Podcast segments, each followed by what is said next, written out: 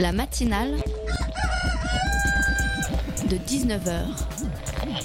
Et bah, c'est une émission qui parle de société, politique, euh, Culture alternative. On va aussi parler de sport, euh, de gens dans la rue. et l'actualité en règle générale. On va peut-être parler des corbeilles à linge en osier d'Auvergne. voilà, il y aura, il y aura des invités. Sociologues, des invités chercheurs. Les invités ne diront que des choses intelligentes.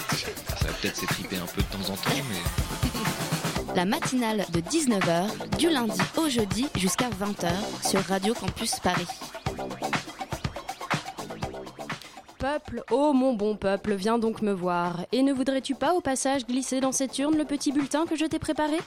Eh bien non, répond dernièrement ce bon peuple à son gouvernement. Non, je n'irai pas, non, je mettrai un autre bulletin dans l'urne, et tu seras bien embêté à la fin du dépouillement de constater que ce qui devait te renforcer affaiblit finalement ta légitimité.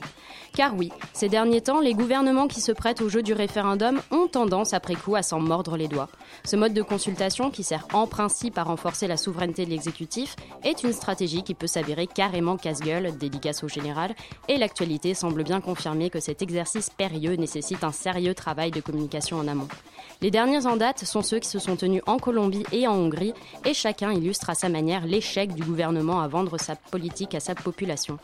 Dans le cadre de l'Amérique latine, on voit que 4 ans de diplomatie entre représentants ne suffisent pas à convaincre et à effacer les souvenirs et les rancœurs de ceux qui ont vécu la guerre civile entre les FARC et le gouvernement, et que les discours de paix soutenus et relayés par la communauté et la presse internationale ne parviennent pas à eux seuls à modifier l'opinion et la mémoire collective. Alors oui, là je parle d'opinion collective, mais si tant est qu'elle existe, elle ne s'est pas vraiment exprimée massivement dans les urnes. Dimanche dernier, seulement 38,4% des électeurs se sont déplacés pour mettre le petit bulletin dans l'urne, mais ça suffit pour l'instant à enterrer ou du moins repousser les négociations. Du côté de la Hongrie, le référendum a tout simplement été invalidé faute de participation, car bon, là-bas, 60% d'abstention, on se dit quand même c'est un peu trop. Les Hongrois étaient invités à se prononcer sur la politique d'immigration européenne, et même si 98,2% des participants ont voté contre, oui voilà tout de même, ça reste une belle baffe portée au visage du Premier ministre populiste Viktor Orban. Enfin bon, ceci dit, Victor, il s'en fout. C'est le peuple qui a pas bien compris la question, ou qui s'est trompé de jour pour aller aux urnes. On va amender la Constitution, hop, ce sera plus simple.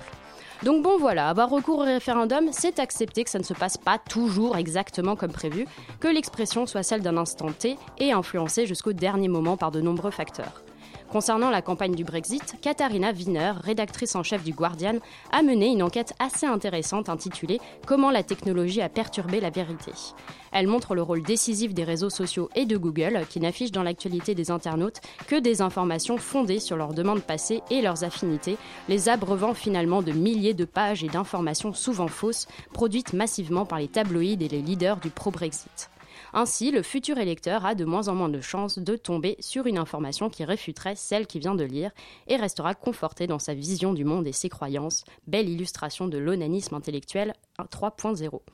Bref, pour vraiment connaître les opinions qui gravitent dans nos sociétés, évaluer le degré de popularité de sa politique et l'adapter en fonction, peut-être que les gouvernements devraient lâcher un peu les sondages, quitter les plateaux et retourner sous les préaux afin de discuter un peu plus sereinement et directement avec sa population. Cela leur évitera peut-être d'avoir un jour à se retourner vers la communauté internationale et de dire dans un chuchotement condescendant Pardonne-leur, ils ne savent pas ce qu'ils font.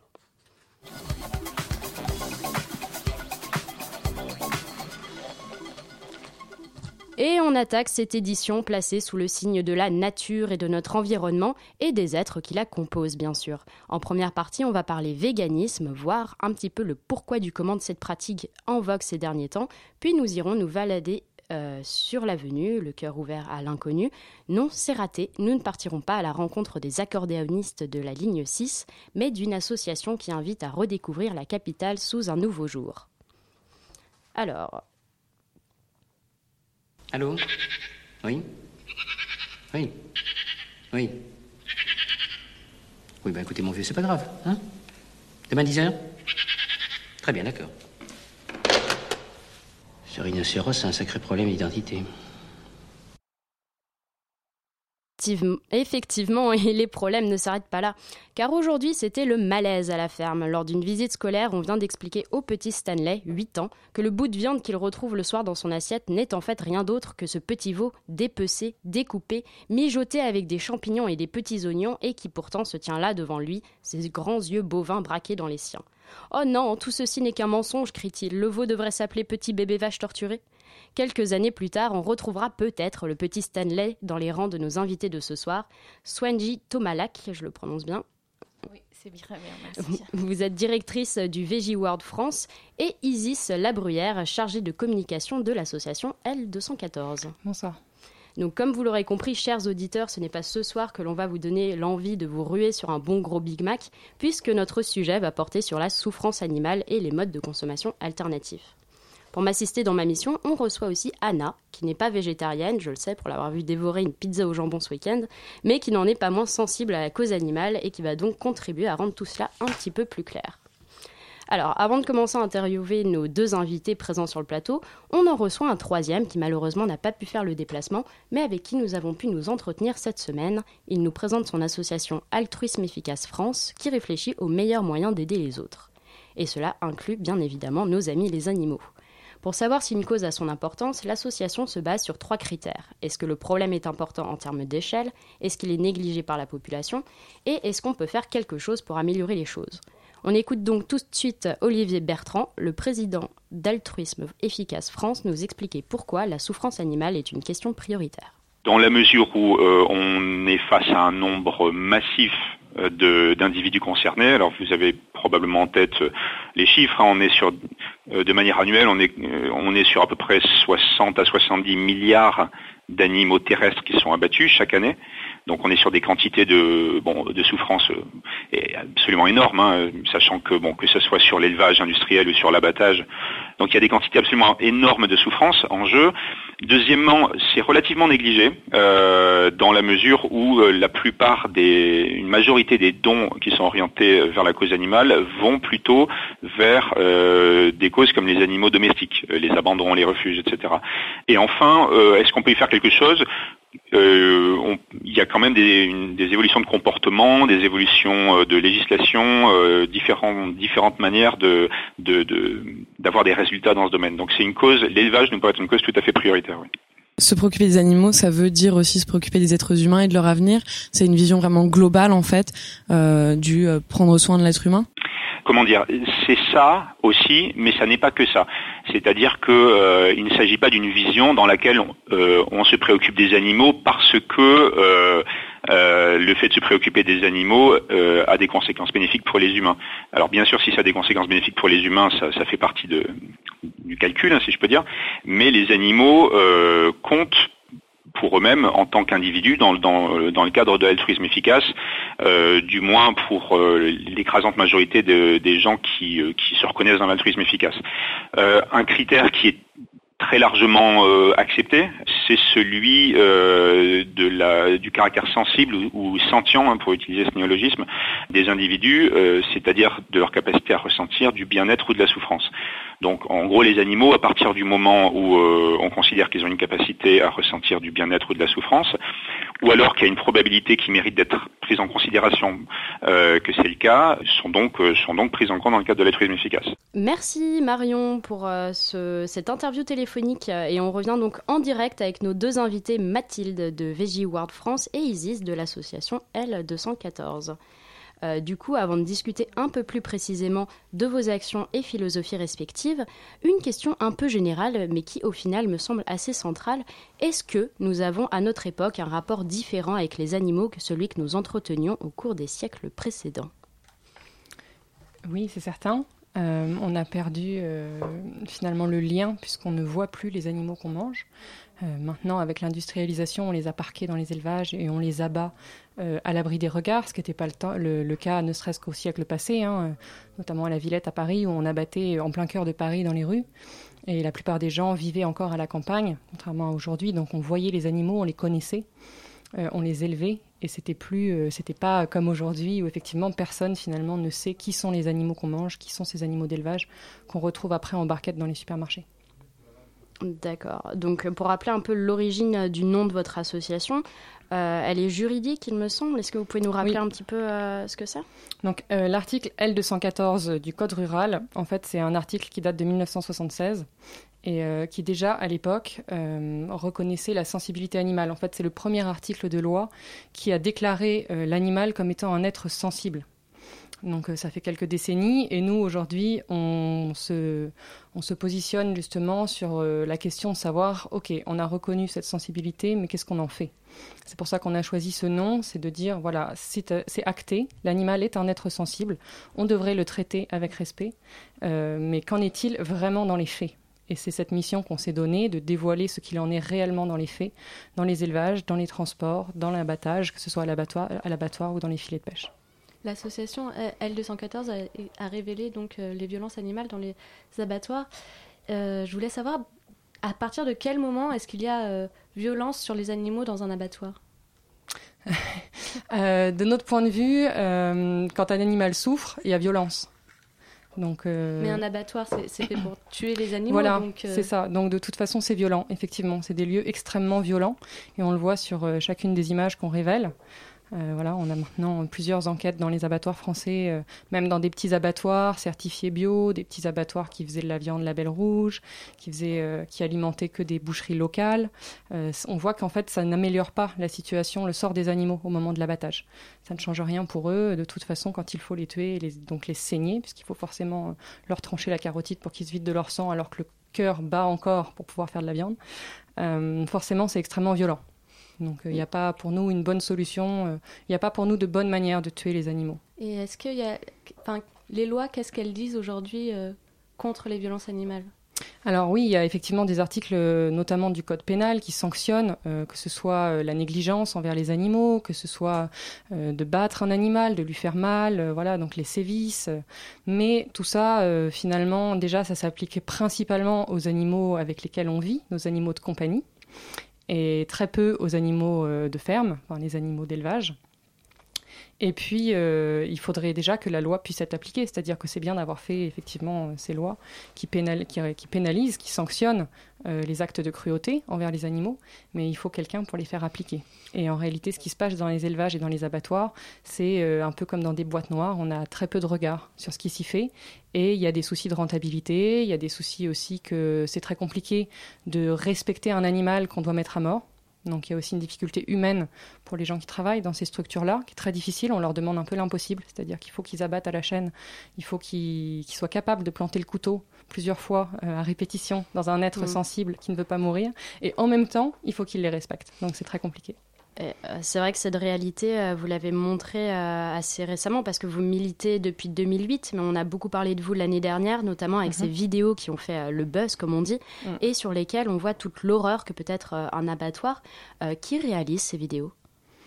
Alors il y a plusieurs manières pour nous d'avoir des images. Déjà là avec la notoriété croissante de l'association, il y a de plus en plus de lanceurs d'alerte qui nous envoient des images. Donc ça peut être des personnes qui ont accès à l'abattoir, soit parce qu'ils y travaillent, soit parce que, en tant qu'éleveur ou en tant que vétérinaire, euh, ils ont euh, la possibilité d'entrer dans ces abattoirs. Donc euh, voilà, il y a différentes manières d'avoir des images. Après, nous, on va rester assez discret parce que c'est le lanceur d'alerte, il faut les protéger, il faut qu'ils puissent continuer à dénoncer. Donc on ne donne pas plus de détails. mais voilà, en tout cas, nos images, elles sont toujours très fiables parce qu'on a des preuves de date, des preuves de lieu, qu'on a suffisamment de matériel pour être sûr que ce n'est pas des choses anecdotiques qui se passent, mais que c'est des choses récurrentes, des, vrais problèmes qui se passent de manière répétée dans ces abattoirs-là. Et euh, est-ce que la vidéosurveillance serait pour vous une solution pour éviter ces, violences? Alors c'est une des propositions qu'on peut lire dans le rapport euh, rendu par la commission d'enquête parlementaire qui s'est clos il n'y a pas longtemps, qui avait justement été euh, diligenté à la suite de nos images d'enquête au printemps dernier on ne considère pas que ce soit une solution euh, très performante si derrière ce ne sont pas les consommateurs qui ont accès à ces images. La seule manière de rendre la vidéosurveillance efficace, c'est que les consommateurs eux-mêmes puissent voir comment, ça se passe, parce que finalement c'est eux qui choisissent d'acheter ces produits-là, c'est eux qui cautionnent avec leur porte-monnaie, et donc euh, la moindre des choses, c'est qu'ils puissent eux avoir un droit de regard là-dessus. Or, euh, c'est peu probable que les abattoirs diffusent ces images, donc ça va rester en vase clos. Autant dire que finalement c'est assez inutile. On va demander à l'abattoir d'être juge et partie à la fois. Euh, c'est l'abattoir qui est responsable pour les maltraitances qui se passent dans son propre abattoir. Donc euh, révéler et, s'auto-dénoncer pour ce, pour ce qui se passe de la part de ses employés, par exemple, c'est juste euh, très peu probable. Donc on ne considère pas que ce soit une mesure qui, dans les faits, sera vraiment efficace pour les animaux pour limiter leur souffrance. Ah, c'est vrai parce que euh, concernant les images prises dans l'abattoir euh, d'Alès, l'engouement médiatique euh, qui a produit vos vidéos a poussé le maire de la commune Max Roustan à fermer l'abattoir à titre conservatoire. Et quelques temps plus tard, il déclarera, je cite, une association qui va aussi loin, c'est du terrorisme, c'est carrément du terrorisme. Fin de citation. vous répondez quoi face à ce type de réaction? Euh, bah, que quand on n'a plus d'arguments, on en vient à dire des, des choses finalement, complètement démesurées. Ce sont des vidéos qui sont prises euh, illégalement en quelque sorte. C'est euh, euh, je pense que c'est là-dessus. Enfin, elles révèlent des choses illégales surtout. C'est ça qui est intéressant. C'est que ces vidéos-là, elles sont finalement la seule chance qu'ont les animaux euh, qu'on puisse savoir ce qu'ils endurent, ce qu'ils subissent. Donc, euh, d'ailleurs, c'est pour ça qu'on n'est pas enquêté, inquiété vous avez jamais été poursuivi euh, si, Jamais C'est arrivé, mais de moins en moins. Maintenant, euh, en général, quand euh, un abattoir réclame la suppression des images, il ne l'obtient pas en justice, simplement parce qu'il y a un vrai intérêt pour la société civile à savoir ce qui se passe. Donc, non, nous traiter de terroristes parce que en fait, on révèle l'horreur, c'est le monde à l'envers, quoi certes. et euh, pour rester un petit peu encore euh, sur ces vidéos, euh, souvent elles sont présentées et commentées par des personnes célèbres comme Nili Adida, la chanteuse de Lilywood and the Prick, ou par l'humoriste Rémi Gaillard. comment ça se passe exactement? Est-ce que c'est vous qui venez les contacter, leur présenter le projet pour créer une certaine visibilité, ou est-ce que c'est eux qui finalement font partie, guillemets, du réseau? Euh, bah, Ça dépend, c'est un peu au cas par cas. Donc sur les images d'Alès, c'était Hélène de Fougerolles qui avait fait le commentaire. Ensuite, comme vous l'avez dit, effectivement, d'autres célébrités ont suivi pour les images suivantes. Euh, ça dépend. Des fois, nous, on sait qu'ils soutiennent notre action parce qu'ils nous suivent sur Twitter, par exemple, ou parce qu'ils ont déjà commenté, euh, euh voilà, posté des choses sur la cause animale. Euh, voilà, c'est de notoriété publique qui sont véganes, par exemple. Donc c'est des choses qu'on sait. Des fois, c'est eux qui nous contactent en disant qu'est-ce que je peux faire pour vous aider? Voilà, j'ai un nom, est-ce que je peux apporter euh, ma petite pierre à l'édifice? Donc ça dépend, c'est vraiment au cas par cas, il n'y a pas une méthode qui serait valable pour tous. D'accord, bon bah écoutez, euh, très bien, merci pour euh, votre réponse. Tout de suite, on se retrouve après une petite page musicale.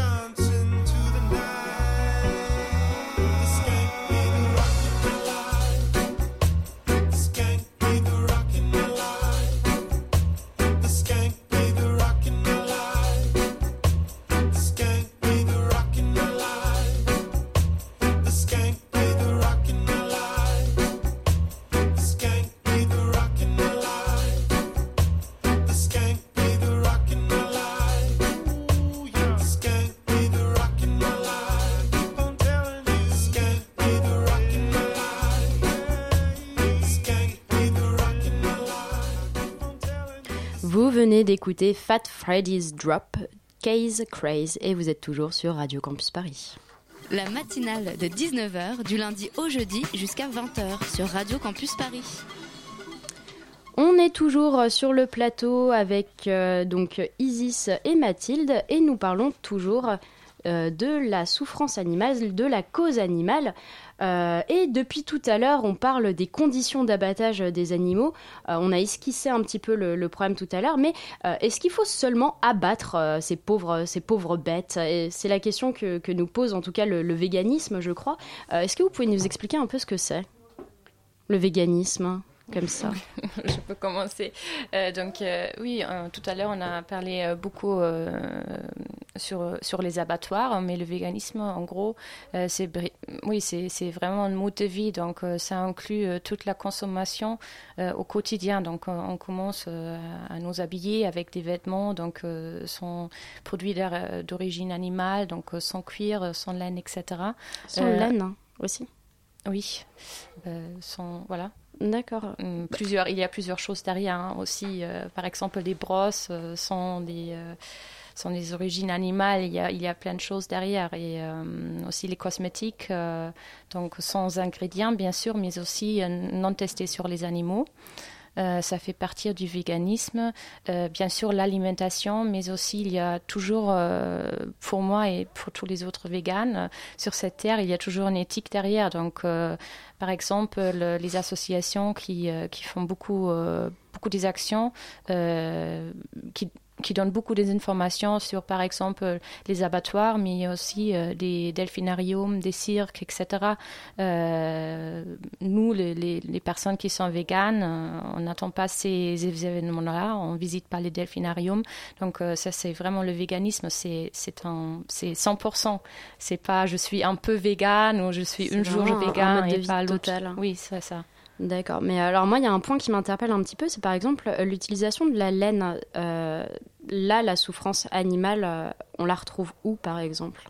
C'est-à-dire que c'est qu'est-ce qui dans, dans, cette logique, dans cette philosophie, qu'est-ce qui, qui fait qu'on n'utiliserait pas la laine, le cachemire Oui. Donc la production, donc les élevages, il y a aussi, il existe beaucoup de vidéos. Si vous tapez par exemple euh, sur Google euh, les élevages euh, pour la laine, vous allez voir beaucoup de vidéos. C'est vraiment une souffrance. C'est un peu, c'est le terrorisme bah, psychologiquement pour les animaux. Euh, quand ils sont arrivés, euh, parfois dans des conditions pas très bien. Euh, en plus, ils souffrent beaucoup. ils ont pas mal des blessures pendant, pendant cette procédure. donc, une fois on se rend compte de ça, on voit vraiment la souffrance derrière. Mais alors, ça veut dire, imaginons un, élevage euh, qui respecterait euh, l'animal, donc sans le tuer, donc dans le cas par exemple de la laine, mais où euh, les, moutons seraient là dans les prairies joyeux. là, on pourrait utiliser leur laine ou pas? Bah, les élevages passent normalement pas dans la prairie ou dans les grands euh, pelouses et des grands champs. Oui, mais soyons utopiques. Hein. C'est vraiment des élevages. On parle des élevages, on connaît pas vraiment beaucoup euh, qui se retrouvent en Asie euh, et donc là on voit pas vraiment les conditions mm. derrière. En Australie aussi. Oui, la laine australienne.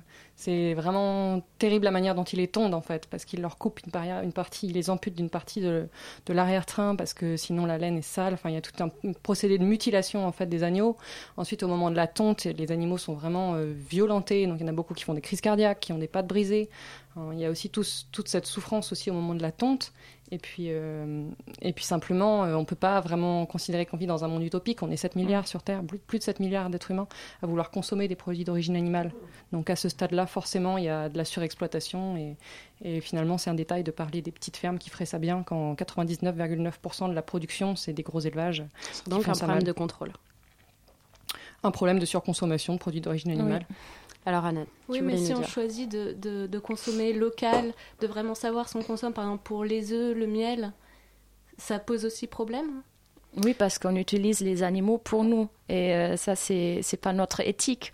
Nous, on n'utilise pas, je veux pas que quelqu'un décide, par exemple, sur ma vie, euh, que je produise quelque chose et c'est quelqu'un qui va, qui va le prendre de moi.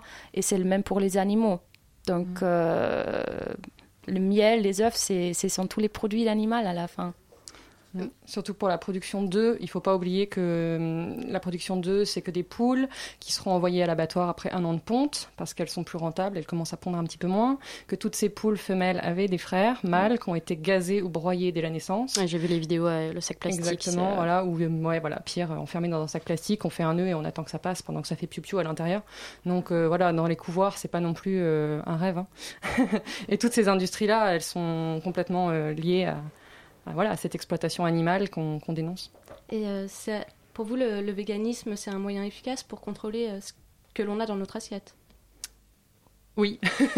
oui. Absolument. Mais oui. Parce qu'on refuse euh, toute exploitation animale. En fait, c'est quelque chose sur lequel on a vraiment du pouvoir. Il y a plein de causes sur lesquelles on ne peut pas vraiment agir. On peut être révolté, mais on ne peut pas faire grand-chose sur plein de choses qui se passent dans le monde qui sont terribles. Et en fait, sur la souffrance animale, on a vraiment un énorme pouvoir en tant que consommateur. C'est juste celui de dire non. Oui, mais le véganisme semble aussi prendre beaucoup de temps pour choisir euh, les bons produits euh, et aussi euh, c'est plus cher puisqu'il faut aller dans des magasins bio. Alors finalement, est-ce que tout le monde peut être vegan déjà? Oui, est-ce plus cher et est-ce que tout le monde peut le faire? Vas-y. Alors, ce qui pourrait être un peu cher, c'est par exemple les fausses viandes, les simili-carnés. Cela dit, c'est pas plus cher non plus que de la bonne viande. Enfin, bonne viande, j'entends de la viande de qualité euh, qui soit pas non plus de la viande de supermarché. Mais euh, on peut très bien manger vegan sans manger ces produits-là. C'est-à-dire que c'est tout à fait possible en mangeant euh, des légumes, des fruits, des céréales, des légumineuses, des choses de base finalement, des produits vraiment de base, équilibrer parfaitement une alimentation à tous les âges de la vie. C'est tout à fait possible et les nutritionnistes maintenant commencent à pouvoir le reconnaître, même si en France on a un petit peu de retard sur le sujet. voilà c'est pas un problème et euh, ça coûte pas plus cher. Non. Et on n'a pas de carence. Bah non, la preuve, nous on se porte bien. D'accord, donc en fait, euh, quelle position vous vous, placez en fait vis-à-vis des animaux? Parce que pour parler assez crûment, les animaux au final ils se bouffent un peu entre eux. Euh, l'humain il serait au-dessus de tout ça? Au-dessus de sa condition animale? Non, alors en fait, l'être humain il fait des choix de société, il fait des choix moraux. On on a une éthique de vie qui régit nos rapports les uns avec les autres. Et en fait, le problème, c'est qu'on a limité cette éthique à notre propre espèce. Entre nous, on sait à peu près qu'il ne faut pas tuer, il ne faut pas faire du mal. Et en fait, passer la frontière de l'espèce, c'est ce qu'on appelle nous le spécisme, et c'est pour ça qu'on est antispéciste, euh, finalement, tout serait permis. On passe la frontière de l'espèce, donc il n'y a pas de problème. On peut absolument euh, dominer, exploiter, réduire en esclavage et massacrer comme on veut tous les autres, les milliers d'autres espèces animales sur Terre, euh, juste parce qu'ils sont d'une autre espèce. Euh, finalement, ça, c'est quelque chose qu'on refuse. D'accord. Et moi, j'ai vu aussi, donc bon, ça suit quand même un petit peu votre logique. Vous militiez contre le gavage des oies et donc un peu plus directement ou indirectement contre le foie gras. Euh, est-ce que vous avez des reproches, des associations ou même des lobbies euh, qui vous accusent de menacer le patrimoine et l'héritage gastronomique français? Oui, bien sûr. Bah, c'est toujours un peu la seule réponse qu'ils ont, c'est euh, la culture, la tradition. Au nom de la culture et la tradition, pendant des millénaires, on peut, on peut justifier, continuer à justifier l'horreur. C'est pas quelque chose qui pour nous est recevable. Au contraire, il est temps maintenant qu'on a les informations en main d'évoluer vers une société avec des rapports plus pacifiés et une société sans torture. Parce que le gavage, c'est vraiment ça, c'est de la torture pure et dure. Pour produire un produit qui est juste bon, mais qui soit bon au palais, ne peut pas justifier ce qu'on fait subir à ces canards et à ces oies. C'est juste absolument atroce et j'invite tout le monde à aller voir les images pour s'en convaincre sur notre site internet. Parce que L214, avant d'être L214, c'était un collectif qui s'appelait Stop Gavage. Et euh, donc on est particulièrement bien informé sur la question. Voilà. D'accord, donc euh, ça changera un peu les fêtes de Noël euh, et, surtout qu'il y a du faux, euh, du faux, foie gras qui franchement est correct et se mange et ressemble vraiment au foie gras, donc on se prive même pas de grand chose à arrêter d'en manger et on épargne énormément de, de torture et de souffrance à des animaux. Alors moi justement ça m'amène à ma prochaine question parce que là on a le plaisir de vous recevoir sur le plateau, déjà parce que bah, c'est une, une cause qui nous intéresse, mais c'est aussi parce que ce week-end se tient la deuxième édition du plus grand salon vegan de France au 104 et c'est l'occasion de découvrir un petit peu donc euh, ce mode de vie et, euh, donc de répondre à cette fameuse question qui me brûle euh, les lèvres depuis tout à l'heure. finalement, un kebab vegan, ça ressemble à quoi? C'est trop bon. Parce que j'ai vu ça sur le site, j'ai vu qu'on allait pouvoir déguster des kebabs vegan, mais qu'est-ce que c'est? Bah, C'est presque comme un vrai kebab, mais avec euh, de la fausse viande et avec une sauce, par exemple, sans mayonnaise ou euh, voilà. Sans... C'est quoi la fausse viande en fait? Hum, Ça peut être voilà, ça peut être euh, le, le seitan, ça peut être du soja, ça peut être euh, plusieurs euh, euh, légumes mélangés ensemble euh, avec une autre con- contexture, on dit, je crois. Et, Mhm. euh, donc, euh, ou même des, euh, des steaks à base de légumes, des tranches, voilà. Donc, il y a plusieurs marques qui représentent plusieurs alternatives à la viande et au- même au fromage au salon. Donc, pouvez goûter euh, ces produits, euh, voilà, et découvrir vous-même si, si ça vous semble comme un vrai kebab ou pas.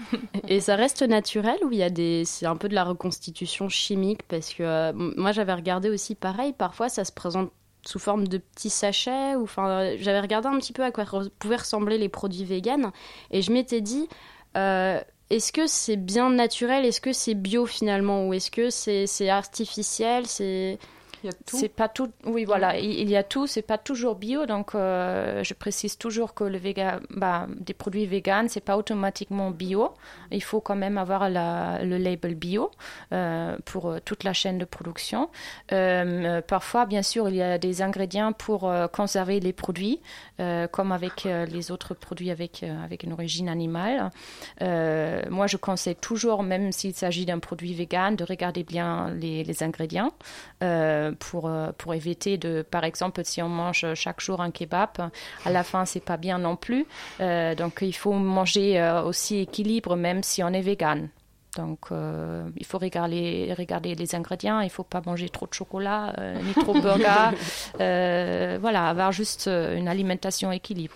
D'accord. Et si on veut participer au salon, comment on, comment on fait? Comment on s'y rend? Quelles sont les, les modalités, les infos pratiques, comme on dit?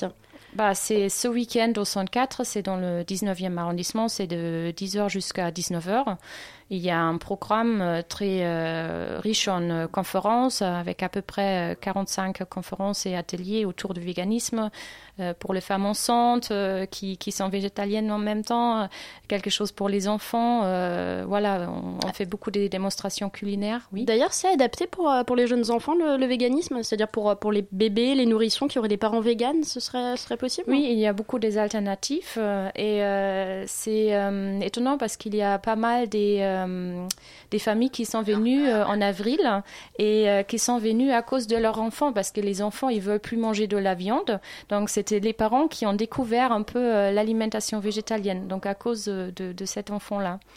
D'accord. Bon, bah écoutez, euh, merci beaucoup. On peut donc conclure cette interview en disant qu'on peut vivre et consommer autrement qu'en fondant une communauté alternative dans le Larzac. C'est certain. voilà, merci beaucoup à toutes les deux d'être venues sur le plateau pour nous parler de votre engagement auprès de la cause animale. Et merci à toi, Anna, de m'avoir accompagnée ce soir. Re- re- oula. et nous, on se retrouve tout de suite après une petite pause musicale.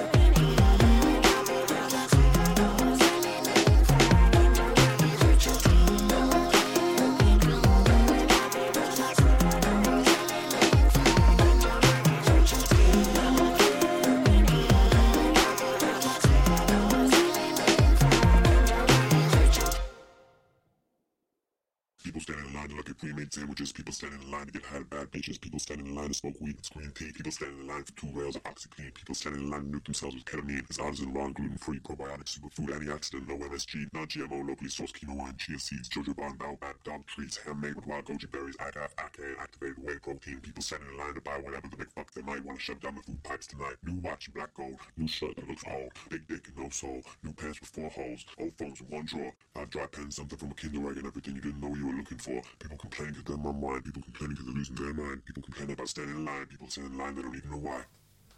Vous venez d'écouter Glass Animals, Canet Suga. Merci d'écouter 93.9. La matinale de 19h sur Radio Campus Paris.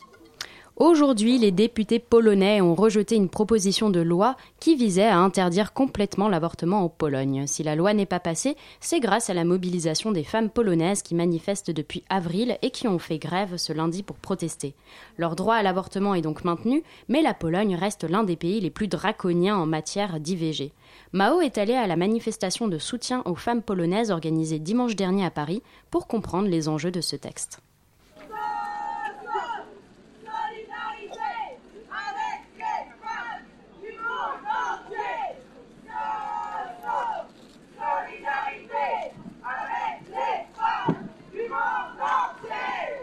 M'appelle Johanna Murza, euh, donc je suis du collectif Nous d'abord. Euh, ce collectif a été né en avril euh, lors de la première manifestation contre le même projet de loi. Donc à l'époque on était deux avec Agnieszka Kawczak. Euh, maintenant aujourd'hui nous sommes là pour, pour protester le projet de loi qui essaye de pousser en Pologne. Il faut savoir qu'en Pologne la loi actuelle permet l'IVG ou l'avortement seulement dans les trois cas. Euh, donc euh, la malformation du fœtus ou euh, le danger pour la santé des femmes ou pour, sa, pour sa vie, ou si la grossesse est suite à un viol, d'accord, ou l'inceste. Et donc déjà à la base cette loi elle est très très très, drastique. À, à part Pologne, il y a Irlande et, la, et Malte où les femmes ont soit moins soit le même niveau de droit à l'IVG. Donc maintenant il y a une nouvelle, un nouveau projet de loi qui a été proposé par des organisations euh, anti-choice, euh, c- des organisations catholiques, euh, qui veulent interdire entièrement l'avortement en Pologne. Ça veut dire que euh, même s'il y a une fille mineure qui était violée par son beau-père, elle, de- elle devra euh, quand même euh, accoucher. Et enfin euh, voilà. Alors, je m'appelle Laura Catan, je suis porte-parole de l'association Parole de Femmes et euh, j'ai 20 ans et sinon je suis étudiante. Parole Femmes, c'est une association qui a été fondée en 2007 par ma mère et euh, c'est une association qui au début euh, voulait surtout aider les femmes battues à sortir de chez elles, à pouvoir avoir une vie après ça, etc. Et ensuite, ça s'est élargi sur d'autres sur d'autres revendications féministes, notamment justement le droit à l'avortement, la précarité chez les femmes puisqu'elle est majoritaire, ce genre de choses. Moi je suis ici pour manifester mon soutien aux femmes polonaises puisque euh, je trouve que c'est un énorme recul de réguler encore plus l'avortement euh, alors qu'il l'était déjà pas mal en Pologne. Surtout que la majorité des Polonaises ne sont pas en accord avec ça, donc c'est que quand même le gouvernement ne re- représente qui il veut quoi. Et euh, j'ai bien conscience que manifester en France pour la Pologne, c'est à distance, donc on va pas pouvoir faire grand chose par rapport à la politique en elle-même mais juste manifester notre soutien aux femmes qui sont en train de se battre pour que leur voix soit entendue. Il faut qu'elles sachent qu'on est là, il faut qu'elles sachent qu'on est d'accord avec elles et que leur combat est légitime. Ensemble, nous les femmes.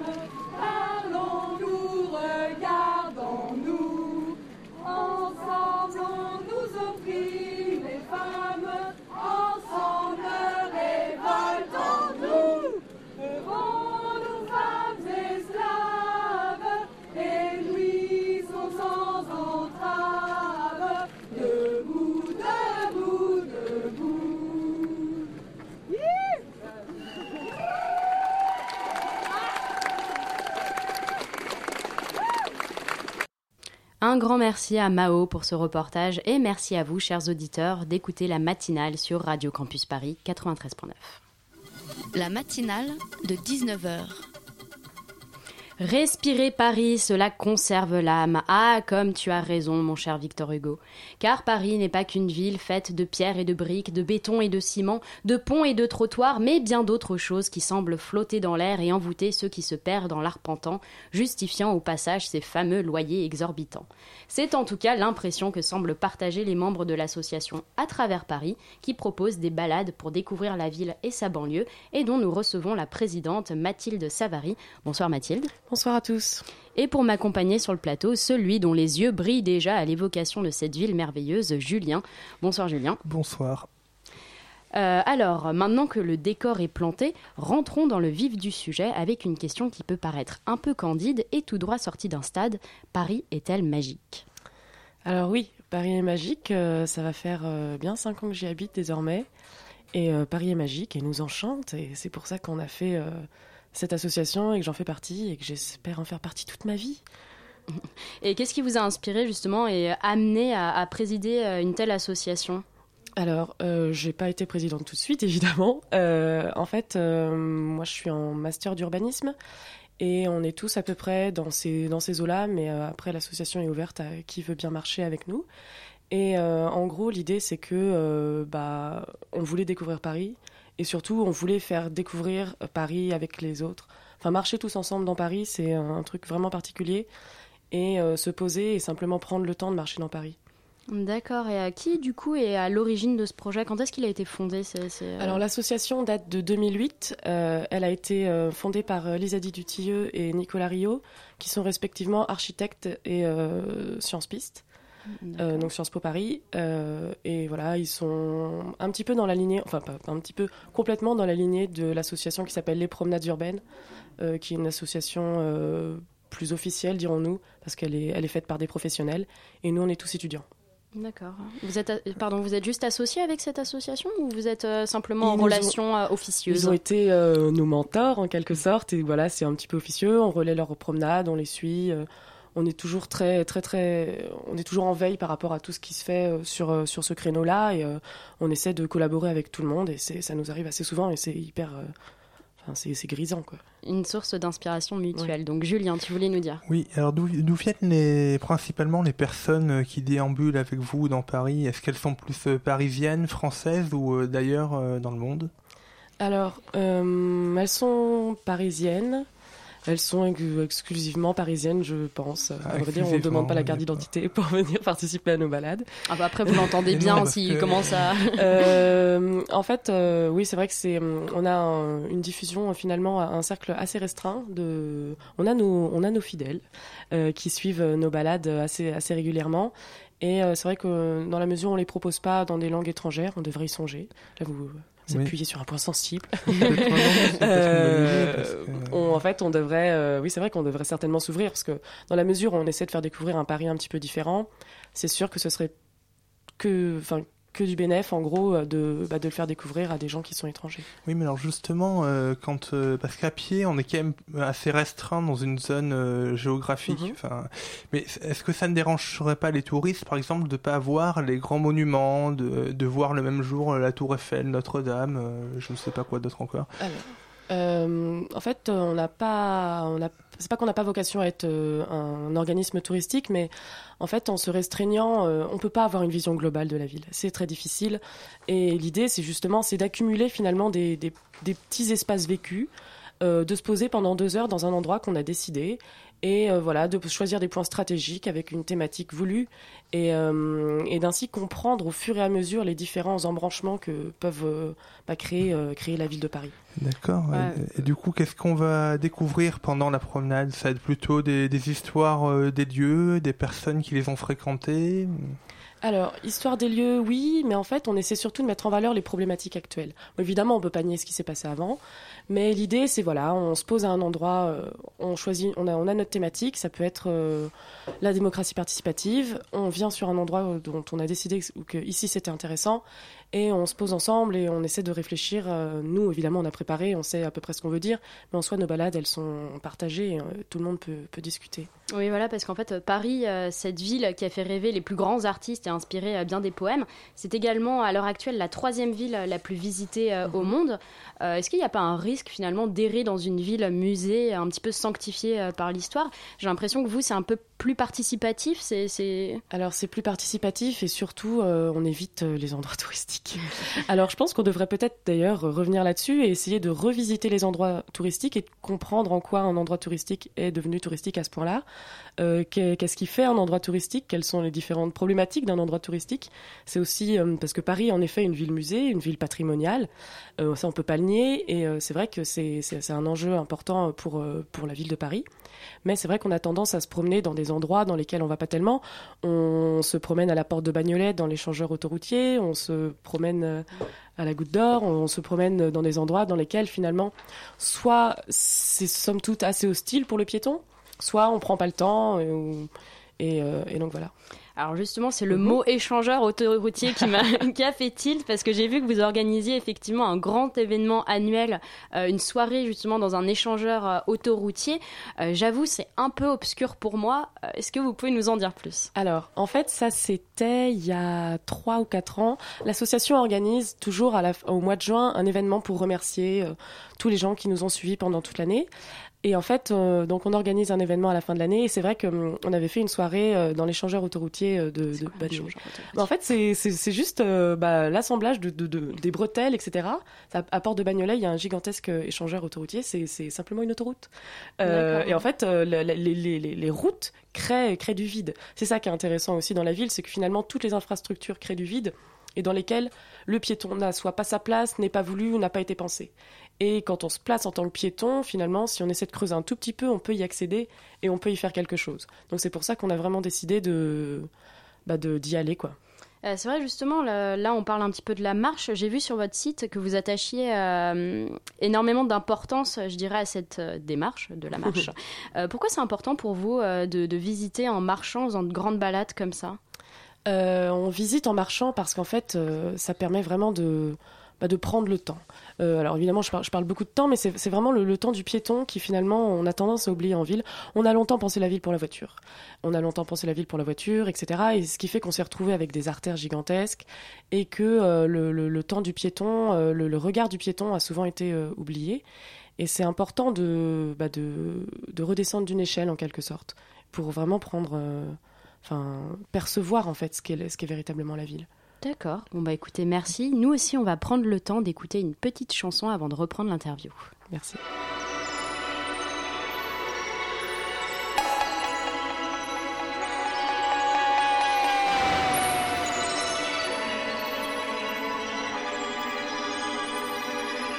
Why don't you come little closer at the crack of dawn? Little closer, crack of dawn,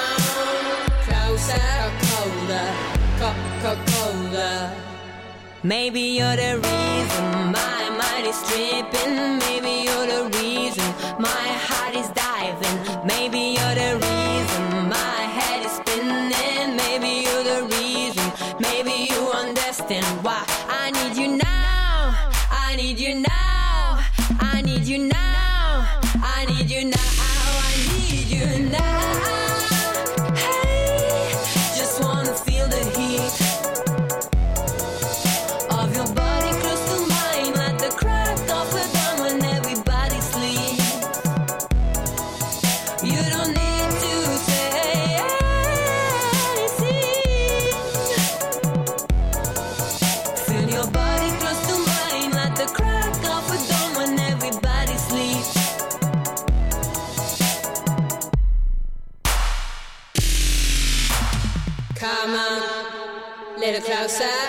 at the crack of dawn.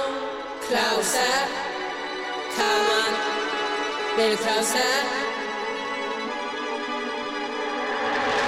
Why don't you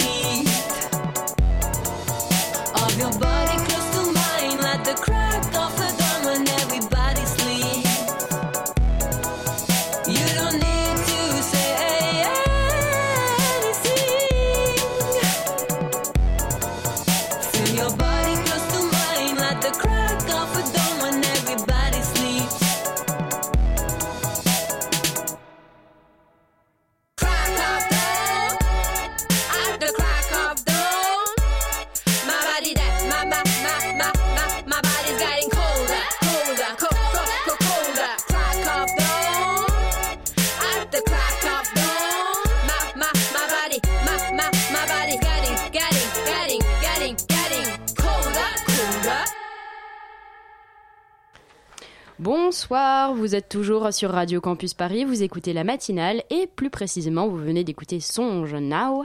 Vous êtes toujours euh, donc en compagnie de... euh, Excusez-moi, j'ai plus votre nom, je suis vraiment de, de Mathilde. Mathilde. De Mathilde, C'est oui pas tout à fait. Euh, et donc, donc, de son association À travers Paris, toujours avec Julien. Euh, je voulais vous demander, vos visites sont toujours pensées autour d'une thématique, mais euh, donc pour euh, donner un exemple et sans gâcher la surprise aux auditeurs qui pourraient se laisser tenter, euh, ça donnerait quoi, par exemple, une visite euh, place des fêtes à l'épreuve du vide? Alors en fait, euh, place des fêtes, en fait. Euh, alors moi j'aime bien les jeux de mots en plus, on essaie de faire des trucs un petit peu drôles à chaque Rigolo. fois. Bon, bref. On se marre. Euh, donc ici l'idée c'est que hum, donc on est obligé de choisir une thématique. C'est ce que je disais tout à l'heure en fait. La globalité de la ville n'est que très difficilement perceptible. Je veux dire la, la ville c'est la pluralité, c'est la diversité, c'est la multiplicité de tout ce que vous voulez. Et par conséquent on est obligé de choisir une thématique d'entrée. Et là en fait avec Place des Fêtes on euh, commence un cycle sur, euh, sur les sept places. En fait, on s'embraye dans, euh, dans l'initiative de la municipalité, donc de la ville de Paris, qui s'appelle Réinventons nos places. Et, donc, on a décidé de mettre à l'épreuve justement tous ces projets d'aménagement Réinventons nos places. Et on commence le 13 octobre avec la place de la Bastille, euh, qui s'appelle Place de la Bastille, euh, une place pont retrouvée, me semble-t-il.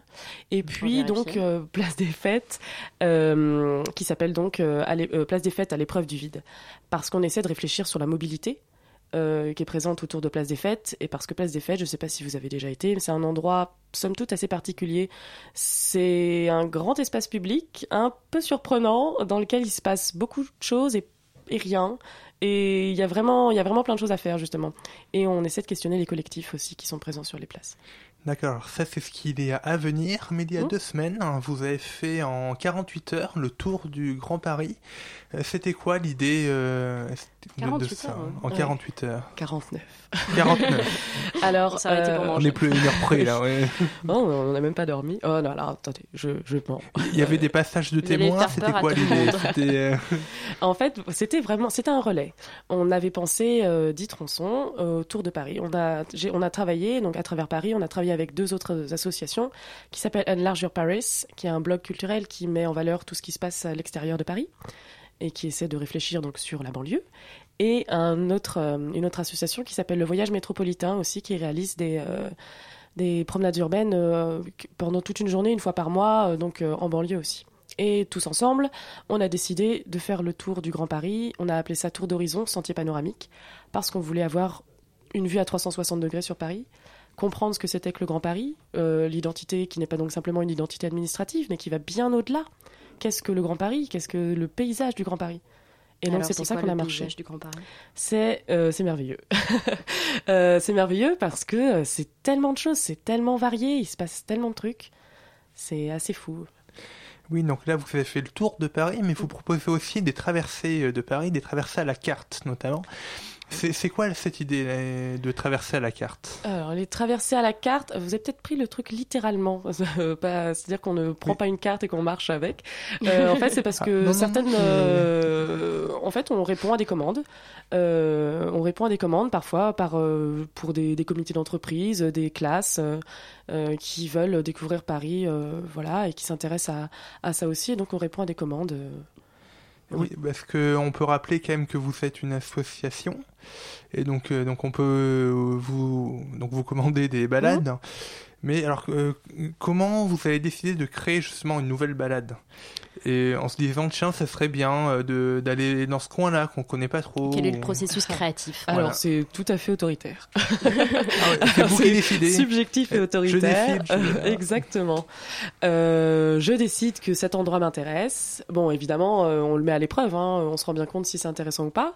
On le propose aux autres membres de l'association. Souvent, on essaie de faire une, une pré-balade et puis on la retravaille ensemble. Euh, et voilà, et après on la propose euh, aux gens, euh, ils reçoivent notre newsletter ou pas, et puis euh, et voilà, on, on invite tout le monde. C'est des formats de deux heures, c'est souvent le dimanche à 15h et, euh, et on marche tous ensemble. Ouais, et puis vous nous avez dit, c'est vraiment une socle finalement d'habitués qui se retrouvent. Au final, ça, ça crée presque une sorte de, de petite communauté. On a une petite communauté, oui, euh, qui est somme toute assez vieille. on a. euh, Vous êtes des vieux. euh, on a, non, on n'est pas vieux, mais du moins, euh, les, les gens qui viennent le dimanche à 15h euh, sont pas. euh, de toute euh, jeunesse, mais euh, mais ça, suite. exactement. Même pour nous parfois c'est difficile. et, euh, et donc voilà, c'est euh, c'est assez cool. On est tous, Ok. euh, contents. Alors, est-ce que il y a des marches qui sont plus sportives que d'autres? Ou... Alors, ou euh, alors, ou alors j'ai jamais fait de sport de ma vie, je peux venir avec vous. euh. En fait, euh, on voit Le- les 48 heures, oui, c'était sportif si vous entrepreniez de faire les 48 heures. Mais en soi, nos marches durent deux heures et c'est pas au pas de course. Euh, L'idée, c'est de découvrir la ville et d'avoir un regard sur la ville. Donc, si on se met à courir partout, euh, c'est quand même pas ce qu'il y a de plus évident. Euh, D'accord, donc pour l'instant, euh, on a parlé un petit peu voilà, du côté urbaniste, euh, science-piste. Euh, Il y a qui d'autre dans votre association? Vous travaillez euh, régulièrement avec combien de bénévoles Ce sont des bénévoles d'ailleurs? On est tous bénévoles, oui. D'accord. On est tous bénévoles, mais donc on travaille. Donc, euh, moi, j'ai dit que j'étais urbaniste, mais j'ai un background. Je suis anthropologue et je suis historienne de l'art. Euh, on a des architectes. euh, on, a, on a finalement quand même pas mal de gens. Et en fait, pas besoin d'avoir une étiquette particulière pour venir, euh, pour simplement aimer euh, la ville et aimer marcher avec des gens. Euh, évidemment, ça fait beaucoup travailler parce que les balades, ça se travaille et que c'est beaucoup de travail donc en amont pour pouvoir les présenter et pour que ce soit une- un format euh, pertinent et percutant. Mais en soi, euh, tout le monde peut venir. D'ailleurs, on recrute. Voilà, oui, vous recrutez justement. Vous rec- j'a- J'allais venir là-dessus. vous, recrutez vite et comment Alors vite, ça, Oui, je vite parce qu'on est à la bourre. on ne veut pas vous presser. Euh, donc non, oui, on recrute et euh, il suffit d'envoyer une lettre de candidature plus ou moins informelle et notre CV à euh, contact at à travers paris.com et on la lit et on vous dit oui. Ou sinon, je suppose que toutes ces informations sont à retrouver Sur votre Facebook. site web, ou même Facebook, c'est vrai, Facebook, soyons, euh, Twitter, soyons euh, nouvelle génération, euh, Snapchat. Euh, non, on n'a pas encore songé ça. vous voyez, je donne des bonnes idées. Bon, bah écoutez, merci beaucoup Mathilde d'être venue sur euh, le plateau de Radio Campus Paris. Euh, merci à toi Julien. Et De en rien. espérant euh, que cela a donné envie aux auditeurs d'aller se balader un peu ce week-end euh, ou euh, dès ce soir, allez, euh, soyons fous. En tout cas, ne partez pas tout de suite ou n'oubliez pas votre radio, car si la matinale s'achève, l'équipe des pierres qui roulent reprennent l'antenne. Merci d'avoir écouté l'émission sur 93.9.